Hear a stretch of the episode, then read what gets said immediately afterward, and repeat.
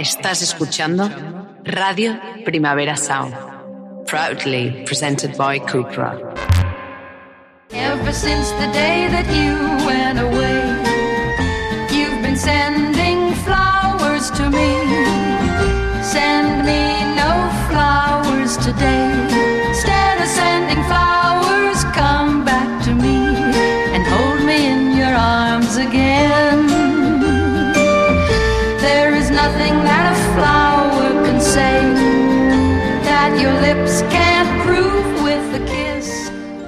Buenos días, Madrid.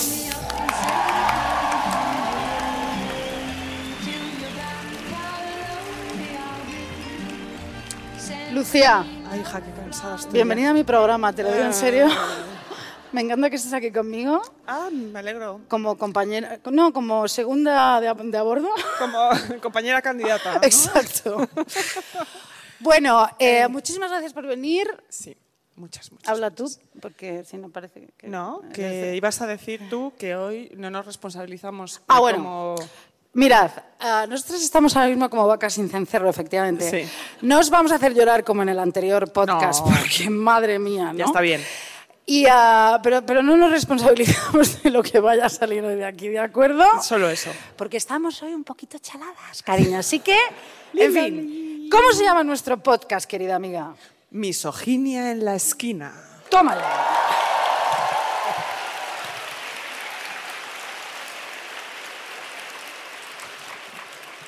Abróchense los cinturones, que despegamos. Bueno, hoy venimos con un programa sobre misoginia que está en la esquina, en todas partes, everywhere.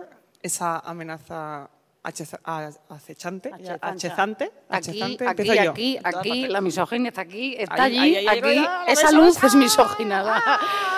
El micrófono, el pollete, Misógino, Primavera agua. Sound. Mis- ah, no, Primavera Sound no Primavera. Sound no. No. Primavera Sound es Spotify fantástica. tampoco. El resto. ¿Has dicho Cabify? No es Cabify, es Spotify. He dicho Spotify. Spotify, loca. tampoco es misógina. Dios mío. Cabify. Cabify. Sí. seguramente.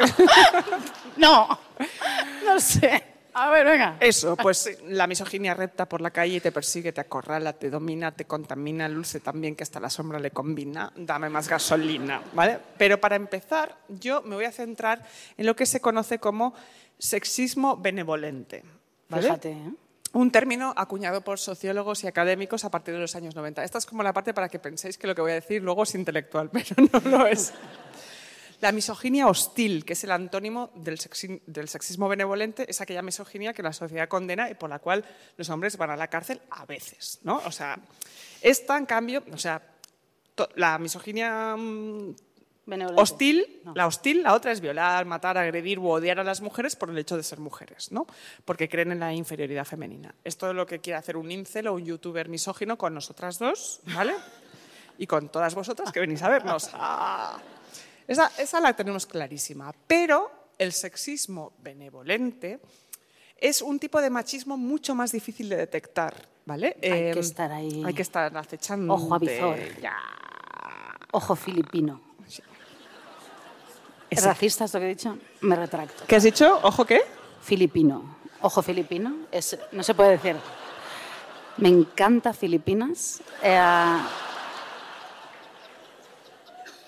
eh, Isabel Preisler Lo sabía. O sea, es que... Sin ir más lejos. Y es una señora estupenda. Un, referente de cosas. ¿Cuáles? No sabemos, no importa. Bueno, em, pues como decía, el Sí. sexismo benevolente es un tipo de machismo mucho más difícil de detectar, que incluye el paternalismo y la idea del rol tradicional de la mujer. ¿no? Es más difícil de detectar porque es más insidiosa, más sutil, no tan directa. Pero yo he encontrado la manera de que veamos el sexismo benevolente de, mm, de manera muy clara. ¿vale? Ella lo ha encontrado. Lo encontré yo. Ella lo ha encontrado en una yo. esquina guardado en la calle Valle Inclán de Lavapiés. Abrió En un una madera ahí, y lo encontró. Estaba ahí. Venga. Sexismo benevolente. Que es básicamente mm, todo lo que dice un torero en la prensa del corazón. ¿Vale? Es súper fácil. Eh, las mujeres son los seres más bonitos de la creación. Yo respeto a la mujer porque vengo de ella. No hay nada mejor que una mujer. Eh, vosotras sois superiores porque podéis parir. Estáis conectadas con la tierra. Tenéis ese sexto sentido. Yo se lo vi a mi madre, a mi mujer y lo heredará mi hija. Eh, es esa conexión animal que va de los ovarios al centro del universo, que hace que seáis míticas, bellas. Por eso hay que protegeros de todos los peligros, porque vosotras tenéis el cáliz de la supervivencia humana, la esencia de la vida y de la madre naturaleza. Somos como la Pachamama, ¿no? De- Claro. de- Para Juan, para Juan. Sexista benevolente, Sí. somos la Pachamama. Sí, somos como unas hierbas que hay en Que crecen. un pasto de Un pasto. Estoy Asturias. intentando seguirte. pero ya no Estoy intentando seguirte, pero va a ser complicado. Sí. Juan- Orégano. Orégano. Somos orégano. Somos, orégano, joder. Alpiste. Somos. En ¿A que habíais venido va por esto? Un lema feminista donde los haya. Sí. Somos orégano, Somos joder. orégano, joder, eso sí.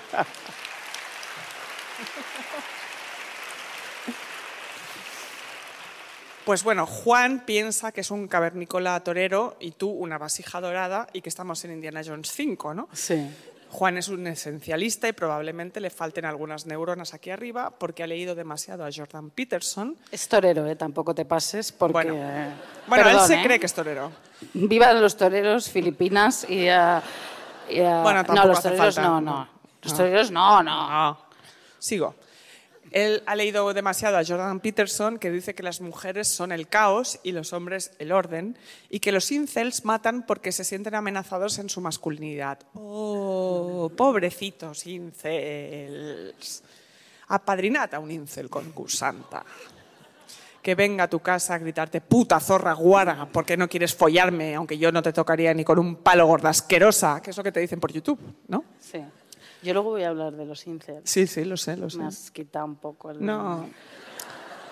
Si te leyeras el guion antes, Sí, hija mía. eso- eso-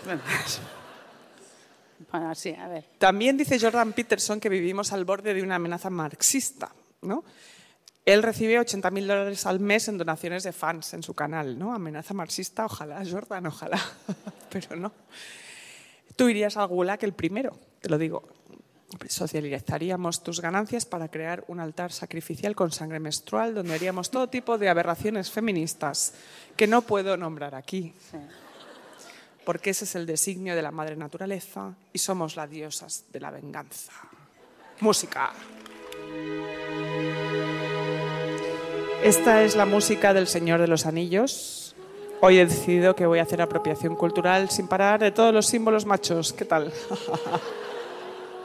Dime. No, es que estaba pensando, no, que Marx, o sea, tampoco pongas un comunista en tu vida, porque ya hemos quedado que es un coñazo sideral, ¿me entiendes?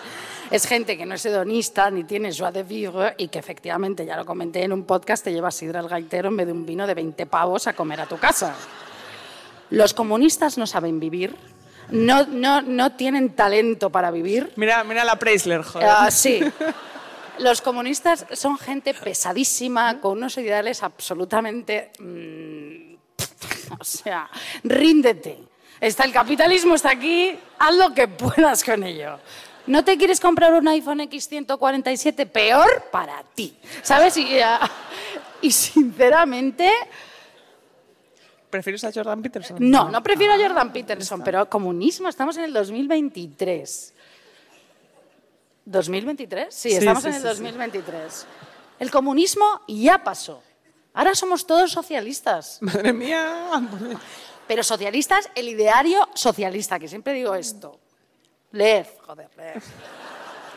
Está aquí mi madre, podemos empezar otra vez con lo del PSOE. Mamá, soy socialista, pero no tu tipo de socialista. Otro tipo de socialismo. Ya te convenceré. Sigue, perdona. ¿Sigo? ¿Te parece? Me Vale. parece bien. Bueno, pues como la misoginia está en la esquina eh, y en todas partes, eh, y parece ser que el socialismo también, eh, está también en tu televisión antes que en, cual- que en otro sitio. Y hoy vengo a comentar un reality que me está quemando el cerebro para que no tengáis que verlo vosotras, ¿vale? El servicio público es lo que hacemos aquí, lo sabéis. Llegué a él por una activista feminista amiga mía, a la que no voy a nombrar porque, bueno, porque dejaría de tener vida social y, y vida laboral. ¿Es así? Irán Chubarela.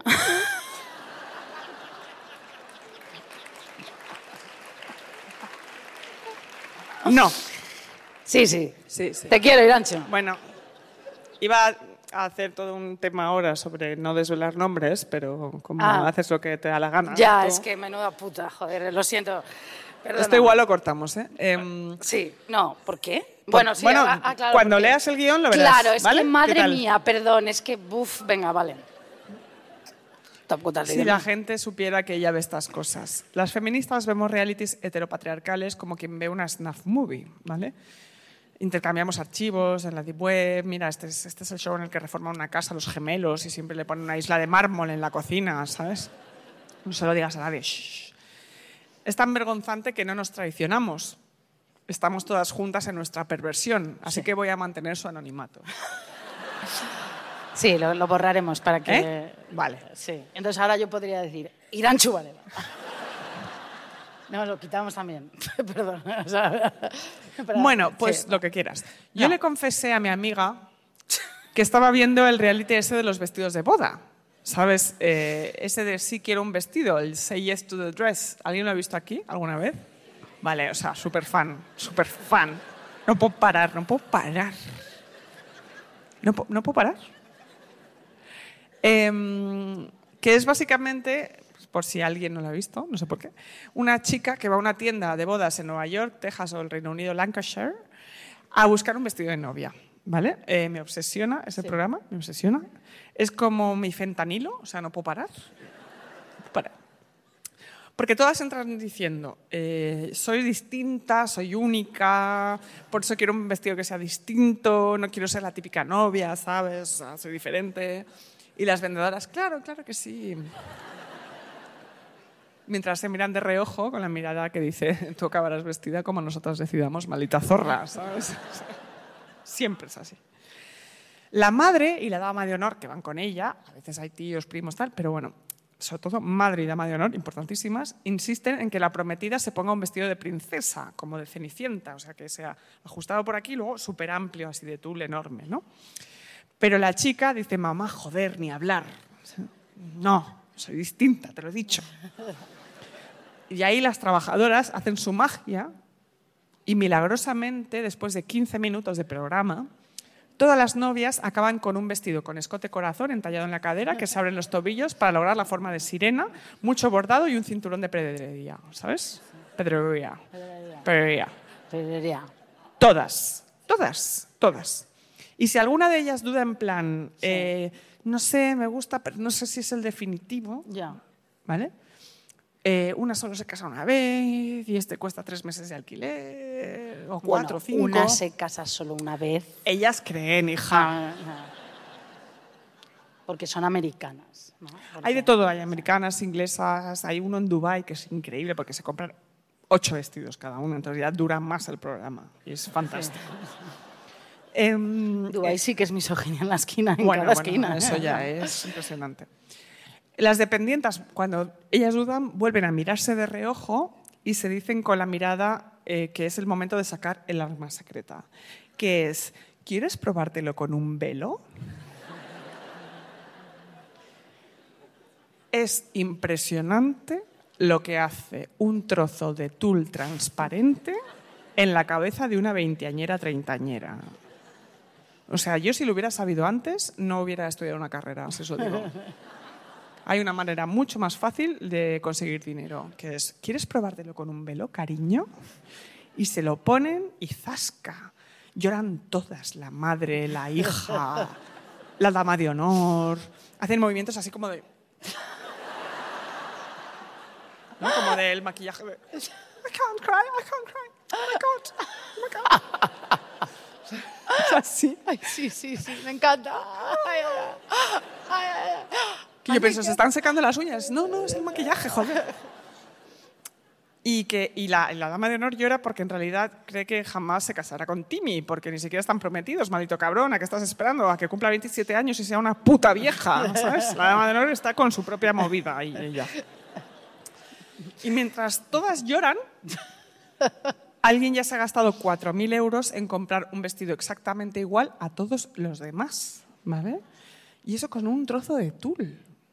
Yo, mm, arma poderosa misógina. ¿El tengo que tul? decir. Sí, el tul. Se ponen, tía, se ponen el tul. Y, y si ya dudan un poco, una coronita, Ah, sí, sí, sí, sí, sí. lo tienes. El tul. El tul. Como de virgen. Es que todas de repente ahí se ven de novias. ¿sabes? Ya. Antes, antes era un vestido. Con el tul eres la virgen. Eres la virgen. Eres la virgen. Otra vez. Y, y te- y en la tienda te cosen el imen con el velo. Te lo. ¿No? Eso Te- está en los extras del eso- programa. Eso, eso te cuesta 4.000 pavos más, Más. sí. ¿no? Está en los extras del programa. O sea, tienes como sí. primero el roast beef, ¿no? Que está ahí, y luego ya te cosen el imen y es eh, plano como una plancha. Como una tabla de plancha, ¿no? Eso como un... Una cosa. Puedes patinar allí porque, ah, no, bueno, Eso, sí, sí, sí, totalmente liso, liso. el imen. El imen, qué tema. Bueno, en fin, es un programa fantástico. Yo no puedo dejar de verlo, especialmente cuando van las novias góticas, ¿sabes? Me encantan las novias góticas porque me siento súper identificada con ellas, cada una con lo suyo. Ellas quieren ir como de novia cadáver, ¿vale? ¿Y cómo acaban? Con un vestido con escote en forma de corazón, forma de sirena, mucho bordado y un cinturón de pedrería, ¿vale? No, y entonces dicen, joder, no sé, no estoy convencida. ¿Crees que le gustará a Jim, que es fan de Tim Burton? Y entonces, cariño, ¿quieres probártelo con un velo? Son implacables en ese programa. Y ahora vamos a poner una canción. Gracias. Ay, qué bien. Oh, it's a passion. Oh, you can feel. Hoy música de boda todo el rato.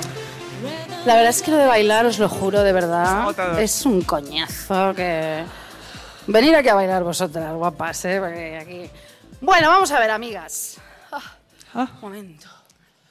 Misoginia en la esquina. Me voy a poner un poquito seria, pero luego ya despiporre absoluto, ¿vale? Porque, claro, chica, algo tenemos que decir como un poco serio. Bien. Misoginia, amigas concursantas, como explica Marta Elena Grajales Usula, o, o Usu- o- ¿Úrsula? Úrsula.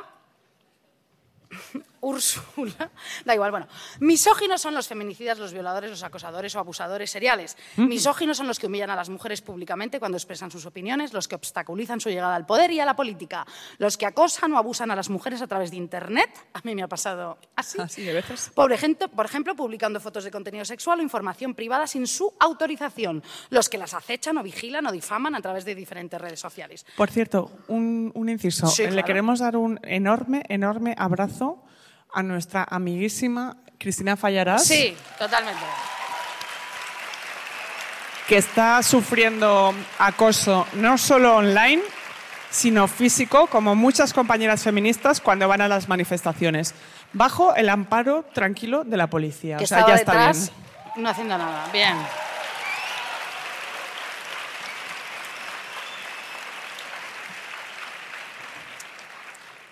Continúo, por favor. Sí, sí. Lucía Ligmar. Bien. Vamos allá. Una vez que me pongo seria, cariñosa. No, pero es que, joder. No, no, sí, sí, por supuesto que sí. Además, ella me tiene que interrumpir de vez en cuando porque no voy a ser solamente yo. Bien, de acuerdo. Vale, estábamos hablando de las redes sociales. Misóginos son los que lo permiten. El Elon Musk, ese que es gilipollas. El de, el de Facebook, que tiene cara de tonto. ¿Cómo se llama este? Es verdad, Tommy Jerry. Este, la red social que va en chanclas, eh, pa- eh, calcetines blancos en invierno allí en la Boston College del Universo. Y es amigo de Piqué. Esa- que- Misóginos son los que empequeñecen en privado a las mujeres, los que hacen sentir vergüenza de sí mismo o miedo constante. Los misóginos son los que maltratan a sus esposas física o psicológicamente de modo regular, pero también son los compañeros sentimentales menos agresivos. Ya hemos hablado de los perversos narcisistas, de los coños. coños. Bien, que todas hemos sufrido. Esta y yo, desde luego. Madre mía. Sal de ahí. Huye. Sal de ahí. También son misóginos los que les prohíben trabajar o los que las explotan económicamente. Existen misóginos que aman mucho a sus madres, Muchísimo. como has dicho, a sus hermanas, incluso a sus hijas, pero que son crueles y castigadores con sus compañeras afectivas. ¿Por qué? ¿Eh? ¿Por qué? ¿Por qué? No sabes, ¿no? Yo tampoco. Bien, o sea, va- vale. Vale. O que son negligentes e insensibles a sus necesidades. Las mujeres crecemos en una sociedad donde creemos que somos iguales y no sabemos lo que nos espera. A mí no me dijeron que había desigualdad, no me lo dijeron. No, no, no, no. Me tuve que dar cuenta yo solita. Ya. Y menos mal que soy muy lista. Que si no, ¿Cómo te ibas a dar cuenta? ni me, me iba a dar cuenta. Bien. Cuando en todas las esquinas. No, está claro, claro. Mis problemas eran otros, ¿no? Cuando tenía 11 años y pensaba que helicóptero se decía helicóptero, helicóptero. Y cuando supe que se decía helicóptero, claro, mis problemas eran esos, ¿no? Helicóptero. Pues no. Ese era el menor de mis problemas. Y no sabía. Qué fuerte. Bien. Misóginos, amigas. Claro, son los que les cuentas que ha salido con un maltratador psicológico, como a mí me ha pasado, o un maltratador físico, eso, gracias a Dios no, y te preguntan si pueden tener relación con él o saludarles. ¿Os suena? Sí. ¿No? Bien. Y te dicen, bueno, no es que es que no es, en realidad no es machista, es, es paternalista. Es incapaz. Y es- sí, claro. en fin. Es un hijo de la gran puta eh, impresionante. Bien, perdón por las eh, madres putas y todo, filipinas y, y toreros y, su sumcorda de España. Bien, vamos a ver. Pero sabéis, sabéis, amigas, dónde existe la misoginia más lacerante. Ya hemos hablado de los del cine en muchísimas ocasiones, ¿no? La cinefilia y Tarantino y su puta vieja. Bien, pero hoy hablaremos de la literatura, amigas, amigas, filósofos, poetas, moralistas, todos, la lista sería demasiado larga, parecen hablar con la misma voz, con la misma voz, para llegar a la conclusión de que la mujer, la mujer, Lucía, es bala, bala por esencia y naturaleza, y siempre se inclina hacia el vicio. Estamos en es radio o algo así. Es radio. Sí. Pero es increíble porque es al revés. ¿Cómo? ¿No? Lo del es, es- es al revés. ¿A qué te refieres? Bueno, no, no, es que ya iba a empezar a hablar de drogas y la verdad no, me apetece por ahora. favor, Bien. Por no hablar de lo, que, se considera el canon de la literatura, ¿no? Todos los libros de señoros, ¿no? Silencian a las escritoras, bien, todos los años, ¿no? Bien. El odio más largo de la historia, más milenario aún y más planetario que el del judío, es el odio hacia, hacia- las mujeres. En efecto, es un odio que, como sostiene André Glaxman, que es el que lo dice, sorprende por su recurrencia en el tiempo y en los múltiples espacios del planeta. Es una constante antropológica que nos habla fundamentalmente de la voluntad del dominio de alguien sobre los otros alguienes. Bien, Hombres sobre mujeres, ¿no? sí. Bien. Heteros. Cis. Bien. Silenciar a la otra, ignorarla, mantenerla en la invisibilidad es tal vez la forma más perversa de dominio, ¿no? Valle Inclán, que os chifla. ¿Eh? Os chifla Valle Inclán. Pues mira, no. Valle Inclán misoginia en la esquina, porque nos ha puesto a parir. No voy a poner aquí todas las citas que he encontrado, pero Valle Inclán es un misógino de tomo y lomo que flipas. Aparte de un coñazo sideral, habría que decirlo. ¿No? Sí, sí, Valle sí. De los huevos. Ya ¡Fuera! Fuera. Como era, era- era la- nuestra canción de cancelar. Era, Son 80 días, son 80 nada más. Bien. Mira, bueno, mira. Schopenhauer, otro cabronazo misógino impresionante que además es el peor. Ortega y Gasset, pero Bueno, ¿cómo bueno, puede ser Ortega y Gasset? Terrorífico. Mi yo y mis circunstancias y su puta madre. Esas las tuyas, porque claro, las nuestras no has pensado. Y Unamuno, Unamuno, ¿por qué? Tú venceréis, pero no convenceréis, le dijo al fascista José Millán Astray en el Paraninfo de Salamanca. Pues también nos pone a parir, ¿sabéis? Fuera. Fuera. Fuera. Venceréis, pero no convenceréis. Fuera. Y no, pues otro, otro que se nos cae del guindo. Y ya van 147.500 personas. No podemos más. Ya está.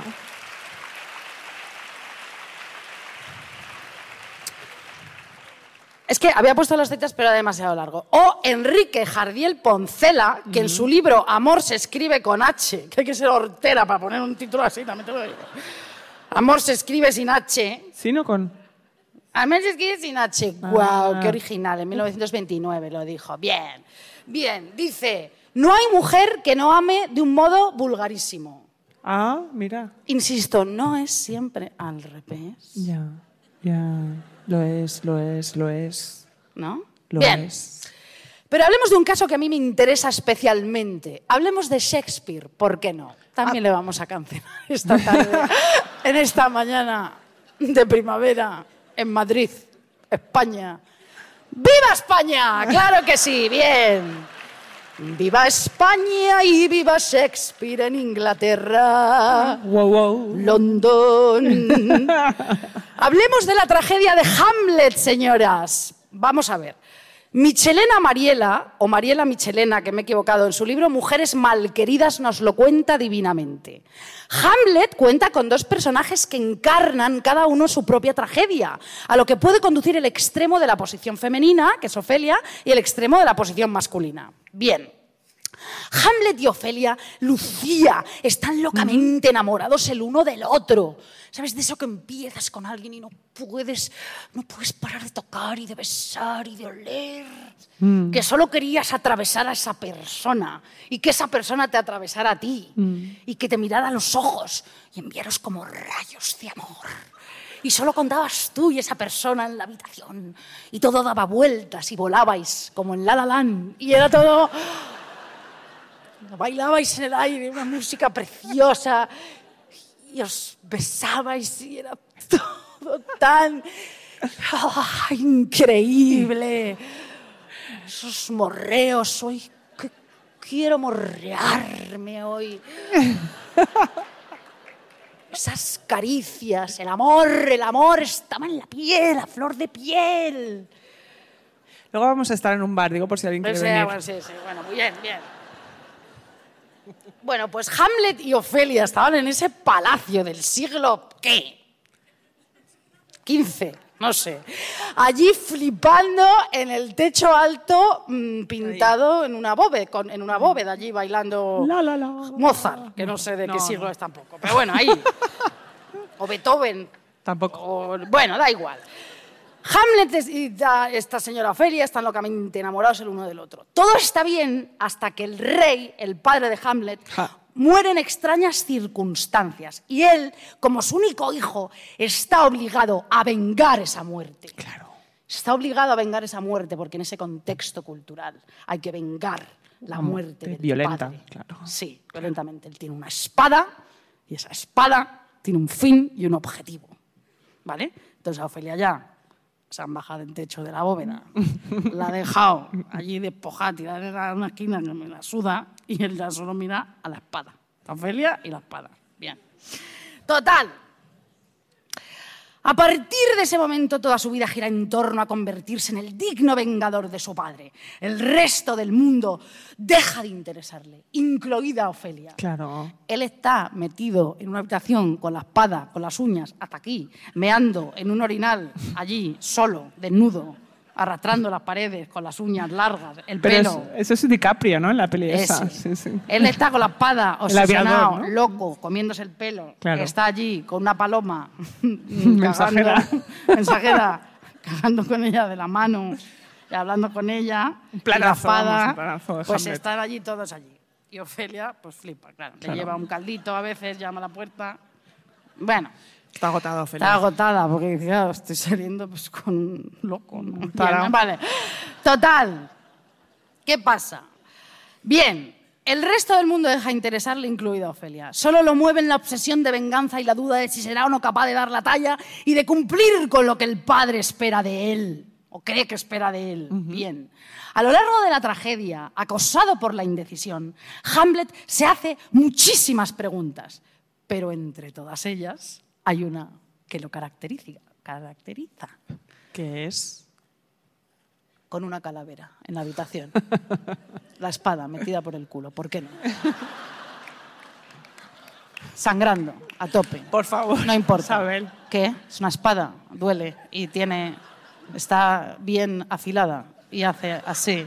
Y mientras se la mete, porque él se está castigando, como el Claro, Papa claro. cuando se hace así, que todo esto. Sí. Pues él está castigándose por todo, con las uñas, coge la calavera, no sé cómo, porque es difícil, acoge la espada, los pelos ya, una cosa, o sea, y, y se pregunta a sí mismo, espérate, A ver, ¿cuál era? ser taca, taca, taca. Ser o no ser. That is the question, ¿no? That is the question. Ser o no, O no ser. ser. Mira.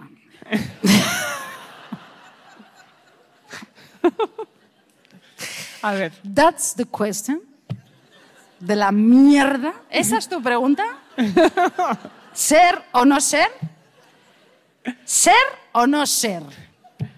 por favor. ¿Cómo se atreve? ¿Ser o no ser? ¿Qué? Bien, vale, de acuerdo, total. Su pregunta me parece típicamente masculina, ¿me entiendes? Porque tú alguna vez, Lucía, mientras nos pintábamos los labios antes de salir, te has mirado en el espejo y te has preguntado, ¿ser o no ser? No sé. La verdad es que no. ¿Ser o no ser? Bien. ¿Soy o no soy? No. ¿Soy o no soy? No, no, no. Bueno, algo así como, ¿soy suficiente hombre para cumplir con mi padre? Se mete más la espada que ya le llega al esternón y lo, la, la gira porque soy o no soy. No sé. Bien. Qué asco, ¿no? Bien. Un poco sí, sí, un poco sí. Pero lo digo por la sangre y todo esto, ¿no? Iba a decir ahora una burrada sensacional, pero no la voy a decir. Bien. ¿Soy suficientemente hombre para cumplir con mi padre? ¿Cómo tendría que demostrarlo? Su pregunta encarna la preocupación masculina, el hombre, ¿no? Que está mortificado por ser, por parecer lo que se supone que debe ser, un hombre. ¿Vale? Sí. Para la posición masculina es importante demostrar efectivamente que él tiene lo que hay que tener. Unos buenos bien cojonazos como calcetines, que también a veces se los rebasan con la espada. ¿Eh? Por si acaso. Allí, ¿eh? con las uñas. Ay, de verdad, Bien. Isabel. Qué asco. Se rasca ahí bien. Claro, llega a- desde aquí. Puedes rascarse. Bueno, bien. Bien. No. Él tiene que ser el más valiente, el más potente, el más listo, el más conquistador. En fin, ha de ser siempre el primero de alguna lista, de alguna competición que continuamente está librando con algún otro hombre en su cabeza. El otro día hablamos de la rivalidad femenina, pero... Sí, la otra. Bien. Fuerte. De hecho, en la tragedia de Shakespeare, Hamlet está dispuesto a matar y mata para ser, ser o no ser. Elige ser un hombre, digno hijo de su padre, para defender su lugar en el mundo. Pero, ¿qué pasa con las mujeres? ¿Eh? ¿Qué pasa con Ofelia? Porque Ofelia está en otra habitación, ¿vale? Dándose cabezazos con las paredes, arrancándose el pelo, medio calva, ya. ¿Sabes lo que te digo? No puede más. Que no puede más, ¿entiendes? Claro, porque es que mientras Hamlet está obsesionado por la venganza, ocupado en dilucidar si él es o no es, en averiguar qué tendría que hacer para ser un hombre como su padre, Ofelia, ajena por completo a las luchas por el poder, solo sabe que ella sigue enamorada de Hamlet. Ella sigue con la electricidad en el cuerpo, Claro. pero él la ignora, ¿sabes? Ella está ahí arriba, que sola. Ella está ahí y el otro, Claro. quita, coño, que, Que no quiero yo ya nada de esto. Que tengo cosas que Que hacer, tengo joder. eso, pero llévame a cenar allá al palacio de los von Trantrin y dice, No, cállate, calla. idiota, déjame que estoy aquí Pesada. con la calavera. Que me encanta. Bien. Pesadas las tías. Incapaz de tomar ninguna iniciativa, solo atina a soñar con su amor. Ofelia se inventa a partir de aquí a Hamlet en la cabeza, lo idealiza, porque ya no está. O sea, es, pero no está. ¿Entendéis? Es, es, pero no está. Eh, como una especie de. Sí, sí, como tanta gente, ¿no? Sí, sí, como tanta gente, efectivamente. Bien. Es así como Ofelia se pasa las horas perdidas, entregada a preguntarse, ¿no? Todo el tiempo, ¿no? Ofelia se vuelve loca de amor y se rinde sin moderación a su locura, ha perdido la razón porque Hamlet no la quiere. Rodeada de flores, dedica los últimos días de su vida a deshojar margaritas y a preguntarle, ¿me quiere? ¿No me quiere? ¿Me quiere? ¿No me quiere? Ofelia está dispuesta a morir y muere. Se quita la vida por amor, se suicida en el libro, en, el río. En el libro también, en el río, sí. Y Los dos sitios muere, qué Sí, en los fuerte, ¿eh? También muere. te digo. Y luego Qué está casualidad. todo este simbolismo de todos estos cuadros, Ofelia en el río, que está la mujer muerta con las flores, qué bonito, no sé qué, joder. Además le dice, vete a un convento, él. Vete a un convento. Ella, te, quíreme, quíreme, y él, vete a un convento. No, pero es que encima tú sabes que Hamlet, o sea, no mata al que mata al padre, mata a Polonio, Sí. ¿vale? Que es el tío. Eh, Encima um, se equivoca el tío. eh, ¿sabes? o sea, claro, Claudio, que es el hermano del padre, es al que le iba a matar, pero mata a, a- a Polonio, Mm. Sí. que es el padre de Ofelia. Sí, sí, no, hace una encima escabechina. no le hace ni puto caso y encima mata al padre. O sea, flipas. Entonces la otra, mm, en la locura y tal, pues Se chala. Ofelia encarna el extremo de la pasividad femenina, ¿no? La queja de Ofelia es la queja que más se escucha en la boca de una mujer, quien más tarde o más temprano se preguntará, ¿me quiere efectivamente? ¿No me quiere? ¿Cuánto me quiere? ¿Cómo me quiere? ¿Me querrá siempre? ¿Qué tengo que hacer para que me quiera más?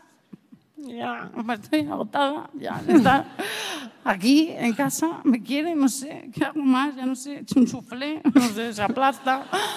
¿Qué hago, Lucía? Ay, no sé, hija ¿Eh? mía. La encimera, no, No. se da cuenta. Todavía así, no viene. Me ha puesto cara de culo. ¿Qué hago? Es que ya no sé qué hacer. Estoy agotada. Bien. Agotada. También los maltratadores quieren muchísimo a sus víctimas, tanto que no soportan estar sin ellas y verlas vivir lejos de su control. Las quieren, sí, pero las quieren mal, las quieren con un amor monstruoso, con un amor enfermo. Hamlet, en realidad, es un maltratador, y vamos a decirlo ya de una puta vez. Ya está. Es un puto mierda que la quiere mal, que, esté, que no. Bien.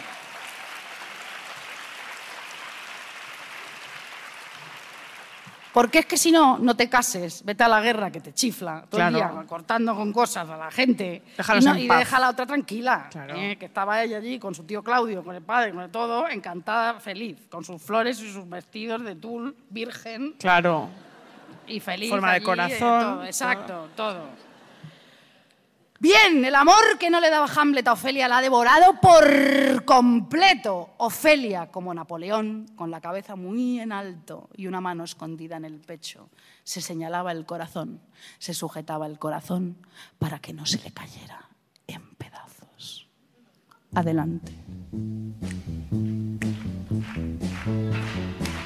I want your tender cause I'm lonely and I'm blue.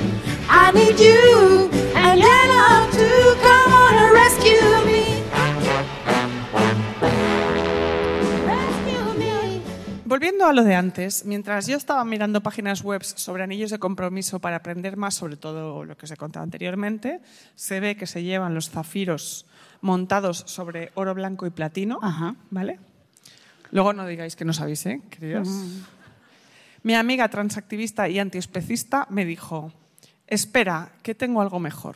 Irancho. Sí. Sí. Y me pasó un reality que se llama El amor es ciego. Alguna, no voy a decir la plataforma, no me pagan dinero por esto, así que, en fin. Este programa va de parejas que tienen citas sin verse. ¿Lo has visto? Eh, mm, eh, eh, un poco, sí, Un poco, sí, vale. sí. Pero... No pasa nada, no es examen, ¿eh? No, te ya, ya, ya, ya, ya. No, sí, sí, joder, lo he visto, claro que sí. Bueno, pues estas- este programa es de gente que tiene citas sin verse, gente heterosexual, de momento lo que yo he visto, y se enamoran, ¿no? Entonces, eh, se enamoran sin verse. Y, en, pues el amor ciego tal. Y entonces se proponen matrimonio, ¿vale? Entonces, pueden verse solo si se han pedido matrimonio. Y se casan en un mes desde la primera cita. O sea, buena mierda, ¿eh? O sea, es una de estos realities, buen material, así. Es increíble el reality porque tiene todos los componentes tóxicos, todos de la heteronormatividad. Pero se casan de verdad sí, sí, sí, sí, y sí. les casa un cura. Lo que ellos quieran. Generalmente es un cura, porque es, el que yo he visto es Estados Unidos, sí. Sí. Que ahí, pues no hay gente atea. Em, así están, también te lo digo. Pero bueno. De hecho, hay una pareja que se pelea porque ella, eh, ella es súper, súper, mega, ultra cristiana y él es el único ateo que yo he visto en Estados Unidos. Sí. Y aún así dicen, no pasa nada, sigamos adelante, nos gustamos igual. Y yo, bueno, Vale. vale. Bueno, pues tiene todos los componentes tóxicos de la heteronormatividad y, por tanto, de la misoginia en la esquina. ¿vale? Primero, voy por puntos. Entran 10 tíos y 10 tías de entre 25 y 35 años y al menos en la primera temporada, que es la que yo he visto para pa- poder hacer este programa, eh, todos llevan el clásico outfit de reality. ¿vale?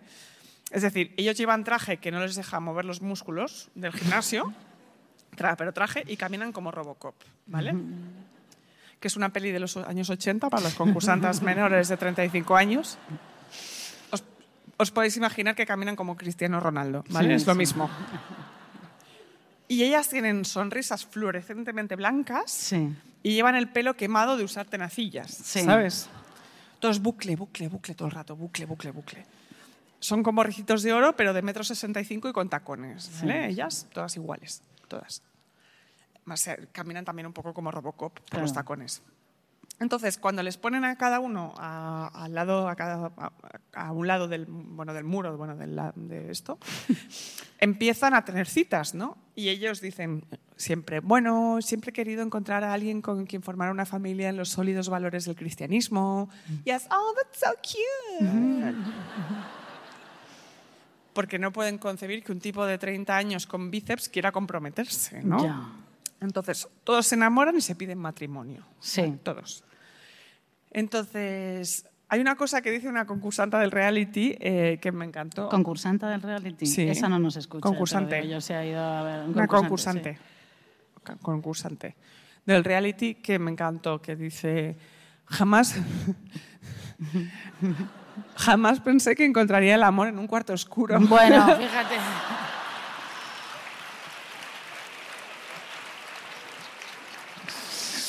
Cari es que eres hetera, ¿sabes? Es lo que tiene. Pero bueno. Entonces- lo dice, lo dice. Que es que, es, es que estamos perdiendo el tiempo. Pero nosotros, total, de una total. manera tan impresionante. Impresionante, pero bueno. Entonces Sí. em- empieza la segunda fase. La segunda fase. Sí, sí, que es aterradora. Es la del cortejo, cuando ya se han visto, ¿no? Sí. Y para eso les llevan a Cancún, ¿no? A todos. Ahora que se han visto y se han prometido, se supone que tienen que follar, claro. Sí. Entonces todos se convencen a sí mismos de que están viviendo el amor verdadero, porque claro, ya se han declarado, ¿no? Em, que tiene que funcionar porque, por eso, porque se han prometido. Y ahí ves los roles de género en su mayor esplendor, todos. Eh, los hombres se juntan por las tardes porque les llevan al mismo sitio eh, y se hacen los machos diciendo, bueno, no voy a decir nada, pero bueno, todo genial, ¿no? Me ha dado un tirón en la espalda de tanto me te saca. o sea, ¿no? Me te saca. Me Bueno, te saca. Eso sí. es como de 1995, ¿no? Bueno, ¿Lo decía? el programa ¿Me te es un poco así, hija. ¿Eh? Ya, me te saca. Me te saca. Muy bien. Y se chocan las palmas, ¿no? En plan de, tío, guay. Y se, y se insulta, ¿no? ¡Qué pedazo Qué de hijo de puta cabronazo! Y se pegan, ¡eh! ¡Joder, eh! A lo que te refieres, eh. ¡Hostia puta! Tío, ¡Madre mía! guau. ¡Mete puto saca puta! ¿Eh? ¡Madre mía! ¡Joder, la hostia! Entonces hay un corte a ellas hablando a cámara de, sí, no ha estado mal. Supongo que mejorará. Como nada, nada especial. Y ellas mientras toman una piña colada, ¿no? Que, Sí. que esa es otra. ¿Cómo beben en estos programas? Hombre, cariño. ¿No, no tienen otra cosa que hacer? No, no, hombre, es que imagínate, Imagínate. que has elegido un cenutrio. Total. Y a una cenutria, Lo como sabes. no bebas, Al minuto, además. es que, lo encima, claro, te llevan a Cancún a follar, quiero decir. sí, sí. Y tú estás ahí y dices, hostia, Pues colega. tendré que hacerlo. sí. Y además como que los yankees beben cosas sin sentido, ¿no? Eh, como si estuvieran en el buffet del desayuno del hotel, ¿no? Que mez- mezclan salchichas con sirope y gofre, estas cosas. Sí. Eh, el otro día, cuando viendo el reality, me di cuenta de la edad que tengo, eh, porque una de las chicas en una cena, mientras su prometido tontea con otra, y ella se pone histérica, claro, se bebe dos copas de vino blanco, dos chupitos de tequila, luego vuelve al vino blanco y luego se pasa a tomar whisky con Coca-Cola, ¿no? Y en vez de pensar yo, ¿se irá con Frank o no? ¿O con ella o con la otra? Lo único que pensaba era, hija mía, hidrátate un poco, ¿sabes? Sí, sí. Comi- bebe agua entre las copas, no sé, alterna, cómete una patata frita, sienta el estómago con algo, hidratos de carbono, hidratos de carbono. ¿sabes? Porque pensaba, mañana vas a estar deshidratada, perdida, así como, como la momia, ¿no? Sí, sí. En Cancún. En Ca- En Cancún, además. En Cancún, desmayada. Desmayada. Viva. La tercera fase empieza con el establecimiento de la confianza mutua entre, entre los participantes. ¿no? Uno de ellos dice, Amy y yo confiamos mutuamente el uno en el otro hasta el final. Le he dicho, puedes rebuscar en mi teléfono cuando quieras. ¿Perdona? Pero, ¿Perdona? un, un- un momento, porque, Sí. Vam- a ver, Eso pasa, ¿eh? Lo he visto, te lo no, juro. es que, vamos a ver un momento, o sea, eso no se hace. No. Pero, No lo anuncies, hijo. ¿Eh? ¿no? Si no, vas, no, lo, no lo anuncies, ¿me entiendes? Si vas a hacer algo que, por cierto, es ilegal, no lo anuncies. ¿Me entiendes lo que te digo, Isabel?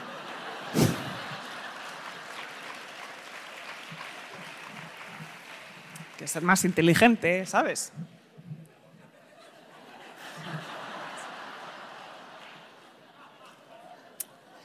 Pues mira... ¿Qué sé yo? eh, eh, Yo mira el móvil, Facebook, Twitter, Gmail. ah, ¿De la otra persona? Sí, Hostia, todo. yo no, nunca. ¿Eh? Nunca, no nunca. ahora. No, yo Pero general. antes, en, en mi juventud, cuando claro. era, era Hace millones de años. muy esto, ¿no? inocente. Y entonces decía yo, a ver qué dice. ¿Sabes? Una amiga tuya. Una amiga mía lo hacía, bueno, a ver, Pues bueno, sí. ¿Qué clase de psicópata te incita a que le revises el teléfono? Jamás, jamás, jamás. Yo jamás le he dicho a una persona, oye, mírame el teléfono si quieres. Jamás. Estamos locos, rebusca mi teléfono, estamos locos. En mi teléfono hay selfies, amantes embalsamados, mentiras piadosas y como mínimo un par de cadáveres. Ahí os lo dejo. No dejéis que os miren el móvil, concursantas, como dijo una ministra del PP. Pero además... A veces sí, o sea, es que quiero decir, o sea, no es que mm, estaba que pensando... No dejes que te miren el móvil, No, estás loca. No, no, no, no, no, no, no, no, no, no que te miren, pero que tú mires... Eso es otra cosa. a- eh, eh, o sea, Pero tú no dejes que, te, La que alguien te diga, oye, ¿quién es, ¿de quién es el mensaje que has recibido? Pues de tu De- puta madre, sí. querido. no, ¿Qué te pero... importa? mm, No dejes. no, no, no, no, no, pero que digo que a veces es que la información es por there, ¿sabes? He dicho, no dejes, concursanta, que No te miren dejes. el móvil. Pero un vistacillo tú puedes echar por Tú si te están quieras. puteando viva, cariño. Es que En fin. siempre puedes, ¿sabes? Eh, Que de repente el WhatsApp, que ¿sabes? Que de repente ahí que sale el WhatsApp, miras un momento. De casualidad. Come, si- y no, sigues con tu vida. Es que Muy bien. yo te he mirado a ti el móvil, Lucía.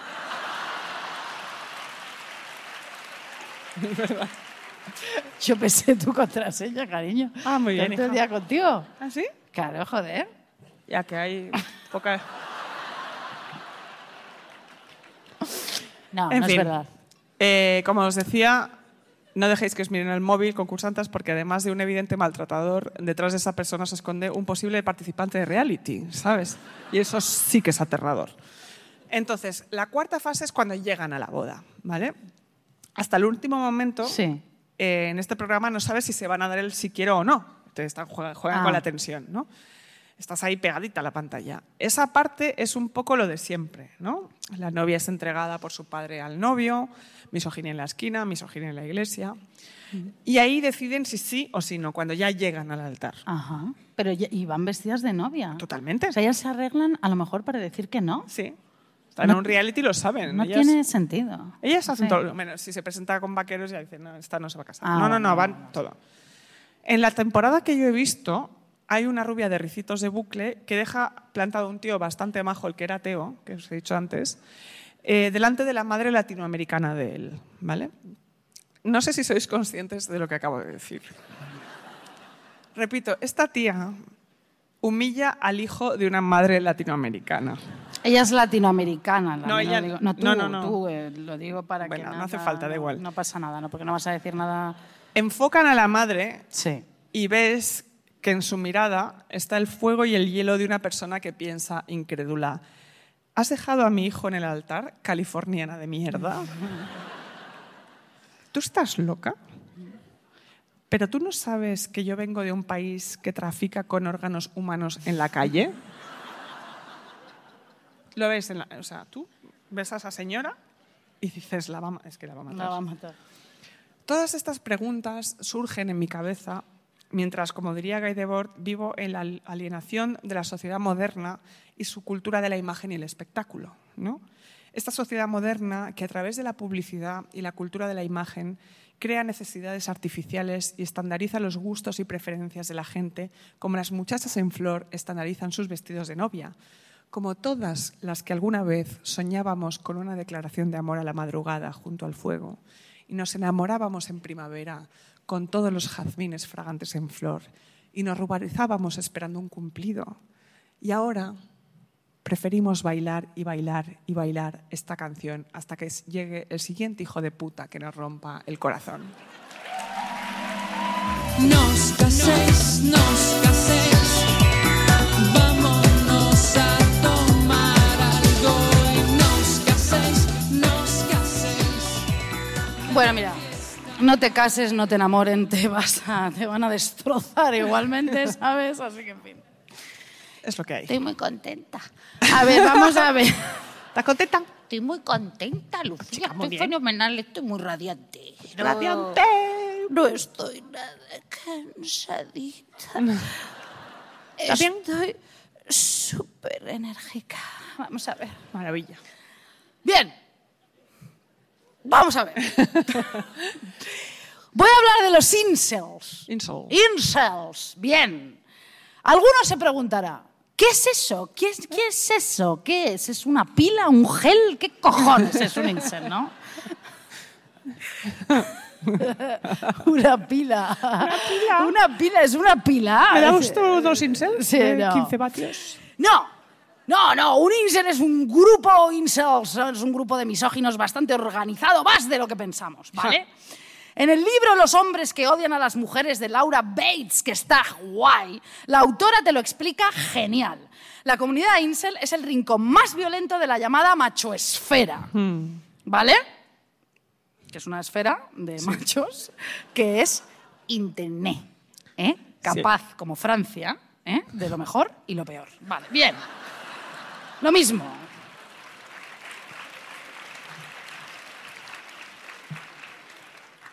Esférica. Francia. Bien. Se trata de una comunidad que capta activamente a miembros que quizás no, bueno, que quizás no, que tienen problemas, ¿no? Claramente, sí. claramente, y vulnerabilidades muy reales. Y les dice que las mujeres son las causantes de todas sus desdichas. Una comunidad en cuyo nombre en los últimos 10 años han sido asesinadas o agredidas más de 100 personas, las mayorías mujeres. Claro. Bueno. Los incels es una comunidad de hombres heteros, cis, infelices por el hecho de estar solteros. Bienvenidos al club.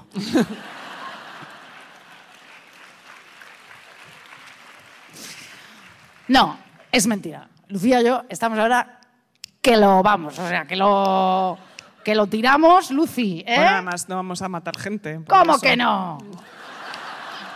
Somos incels. Yo estoy dispuesta a todo ahora. No, bien, no. Bien, entonces, están solteros y entonces nos echan la culpa a las mujeres. Es que esto ya es el colmo de la paradigma, de la paradoja, de la machosfera, de la misoginia. A ver, bien, ¿sabéis eso de que el feminismo no es contrario al machismo? Pues la filosofía de los incels sí. Y os lo voy a explicar. Vale.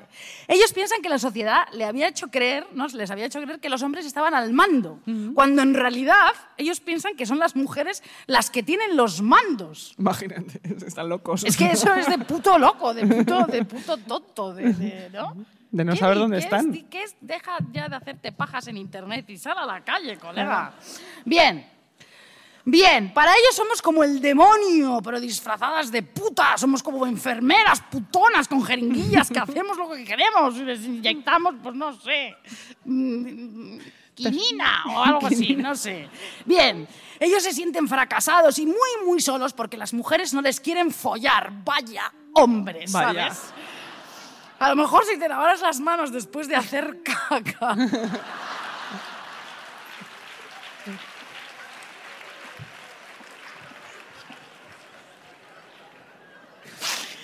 Podríamos empezar por lo menos a tener una conversación, quién sabe, ¿no?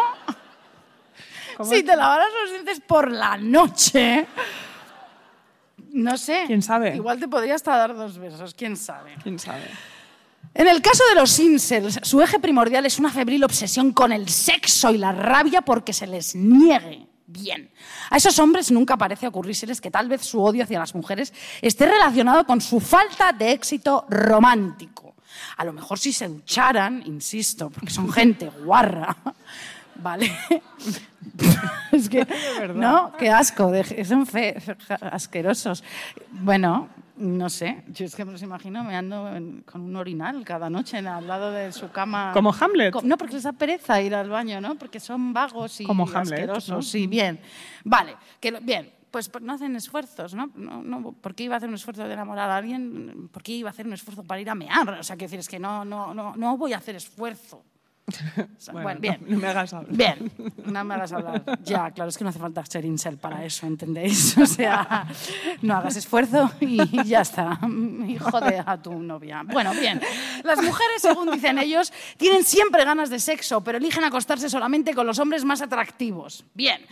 No, eh, sí, ¿No? Ya, claro, sí, no sé. Cosas que pasan. Sí, la vida sé. es así. Es Bien. así. La vida es así. Sí. Los incels están obsesionados con lo que llaman la teoría del 80-20, que sostiene que el 20% de los hombres más atractivos de nuestra sociedad, de nuestra sociedad, sociedad disfruta del 80% de las relaciones sexuales. Creen que cuando las mujeres eligen a sus parejas sexuales, el físico pesa mucho más que la personalidad o, con- cualquier otro atributo y que todos los hombres que tengan la desgracia de haber nacido feos, bajitos, calvos, racializados, con granos o con algún otro tipo de aparente imperfección están condenados a una vida de injusta frustración sexual. Pero insisto, esos hombres no han salido a la calle porque no han visto con los adefesios con los que hemos salido, solo porque nos han preguntado que qué tal estábamos o porque en una conversación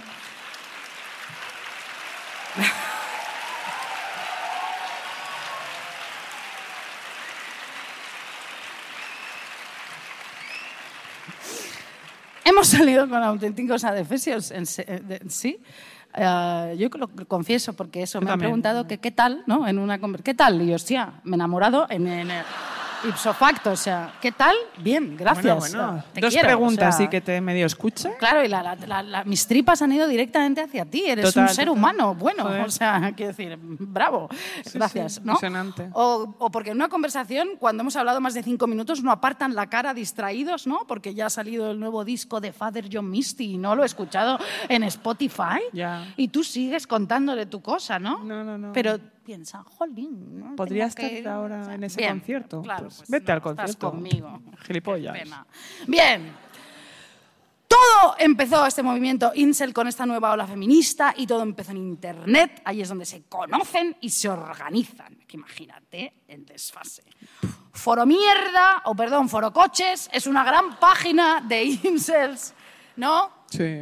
O los chats esos de los memos, esos que vienen a Andorra for- forrándose jugando a videojuegos. Ya ves, En una habitación oscura con luces de neón, ¿no? Eso, todo es así. Con esas Misoginia sillas- en Andorra. En Andorra, ¿no? ¿no? Y que no esas sillas galácticas que, que allí duermen y todo. Todo, y todo, Mientras juegan. y Es una cosa de, de fuerte. Los incels controlan mucho de ordenadores y de tecnología. Lo dice Laura Bates en el libro, no lo digo yo. Así que si empiezas a quedar con un informático o con uno que ha estudiado telecomunicación, francamente, Ten cuidado. huye despavorida. O Hay de sea, todo, ¿eh? Pero. Not all Not telecomunicaciones. all men, pero sí, bueno. not, not all telecommunication. Bien. Bien, nosotras lo llamamos patriarcado y ellos lo llaman ginocracia. Ja, Ginocracia. ojalá, colega. Ginocracia. Un astuto sistema diseñado para mantener a los hombres las auténticas víctimas de la opresión en su, posición subordinada sin que ni siquiera se den cuenta. Ah. Y fíjate, en serio, tenemos eh, en común un pensamiento, ¿no? Es ese pensamiento, pero al revés. Están enfadados porque no tienen suerte en el amor. Mira, como todas. El problema no lo tienes tú, lo tiene ella. Ella lo tiene. Ella, ella, ella, ella. Él. Ella, cuando Él, lo tiene él. Él. Bien. Todas las ellas, de hecho. Estamos hermanadas con ellos en este sentido, pero al revés, somos incelas. Incelas. Godfellas, incelas. Solo que no existe ninguna víctima mortal por parte nuestra o del feminismo, ¿no? En eso, mira, pues vamos en desventaja. Vaya. Bien.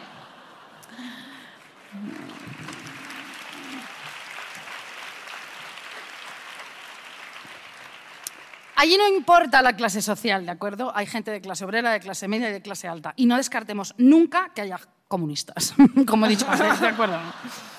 Te parece un McCarthy a veces, ¿Eh? Sí, no, allí hay comunistas fijo, porque, ¿sabes? Todo comunista tiene un buen fascista en su interior. Bien, entonces, los bien, de acuerdo.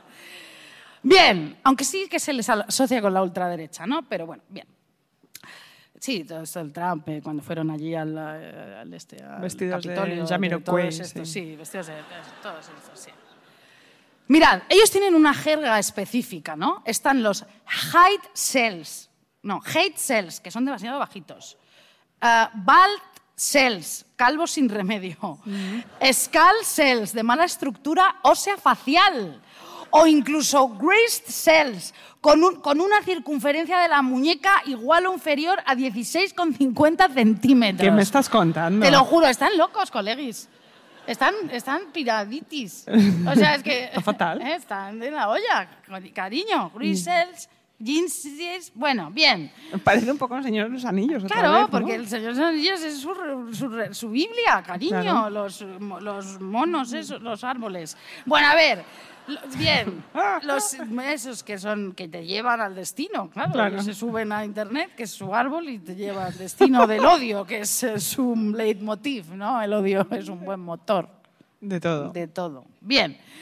Los incels también creen firmemente en ciertos estereotipos racistas y utilizan términos como curry cell, black cell, rice cell, ethnicel para, mm, ¿no? para denotar a los hombres asiáticos, negros o indios cuyo origen se supone que tiene una repercusión negativa en sus posibilidades románticas. O sea, lo- todo. lo Todo, todo. También son, eh, además son racistas, mm, tachan, y homófobos, tachan, tachan. Bien, bien. Qué raro. Claro, sí. Roasting. Por ejemplo, este término hace referencia a las mujeres que han mantenido demasiadas relaciones sexuales, ¿vale? Eres una rosti. Eres una roasting. Bien. Bien, el término Maldita sugiere que eso les deforma los labios vaginales, ¿vale? Roasty es que les deforma los labios vaginales. ¿Vale? Ah, Como antes he dicho, no, ellos deben pensar en sus labios vaginales y piensan en un roast beef, como te he dicho antes, ¿no? O sea, piensan que aquello... Bien.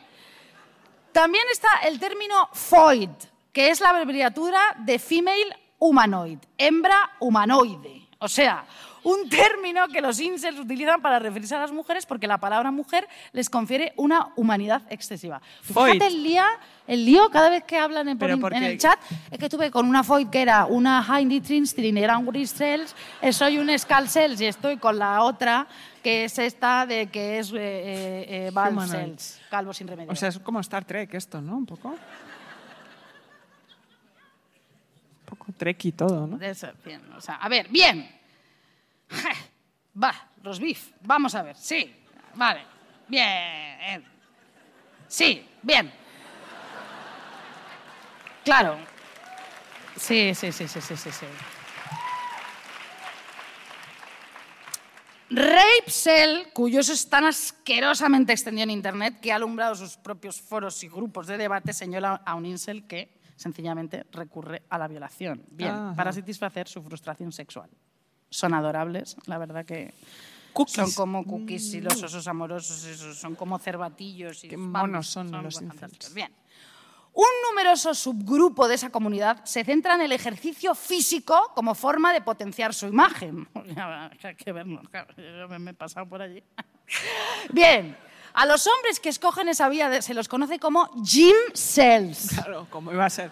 Gym cells, ¿vale? Pero también hay varias tendencias más radicales, con cifras importantes de adeptos que promueven toda clase de prácticas, como el Mewing, ¿Qué? Mewing, que es un tipo de ejercicio mandibular que, según creen los incels, les cambiará la estructura ósea de la cara y les dará unos submaxilares más atractivos. Se llaman Mewing. O sea, voy a hacer un poco de mewing para ver si me follo una Ellos están ahí, ah, están, sí. También recurren a la cirugía plástica, a los implantes craneales y al estiramiento de pene. Qué maravilla. Vale. Estas medidas tan radicales sirven para recordar la absoluta desesperación y autodesprecio que sienten algunos de los hombres que se identifican como incels. ¿no? En gente sola y triste y mala y que se detesta y que tal. Bien. Todo. Bien, amigas, no subestimemos estas comunidades de Internet, no son bromas ni gestos que se quedan en Internet, esa violencia en las redes luego se convierte en real. Y voy a terminar este maravilloso programa. Vamos bien hoy, ¿no? Sí, vamos bien hoy. ¿Cuánto llevamos? Llevamos una hora y cuarto. Bien, joder, muy bien, ahora bailamos todo. Y además el, el- el poema es precioso. Mira, Precioso.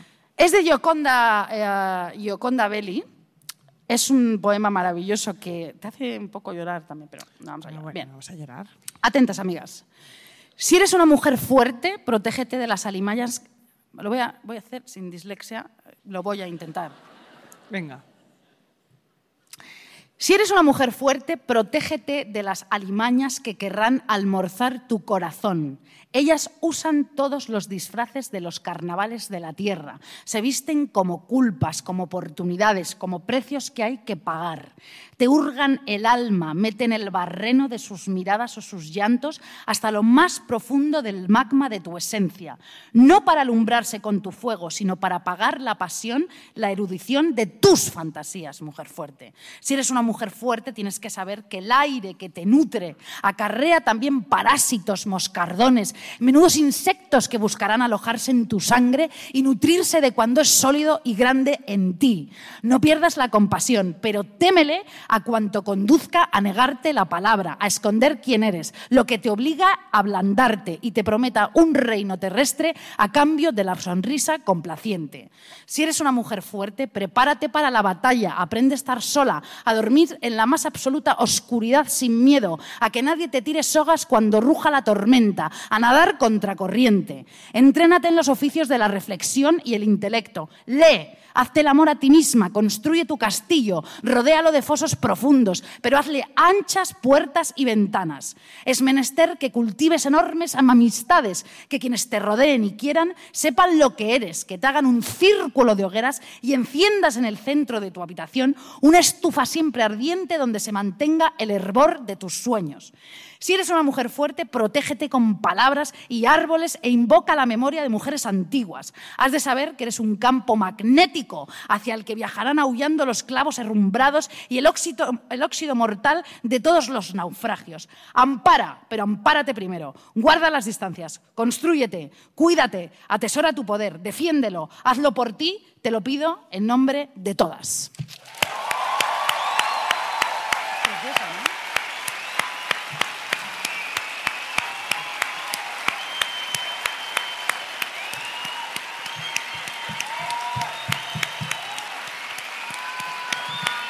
Es muy bonito, ¿verdad? Y ahora os voy a poner la canción preferida de todas nosotras. O sea, toda esta canción es, es nuestra preferida. Adelante.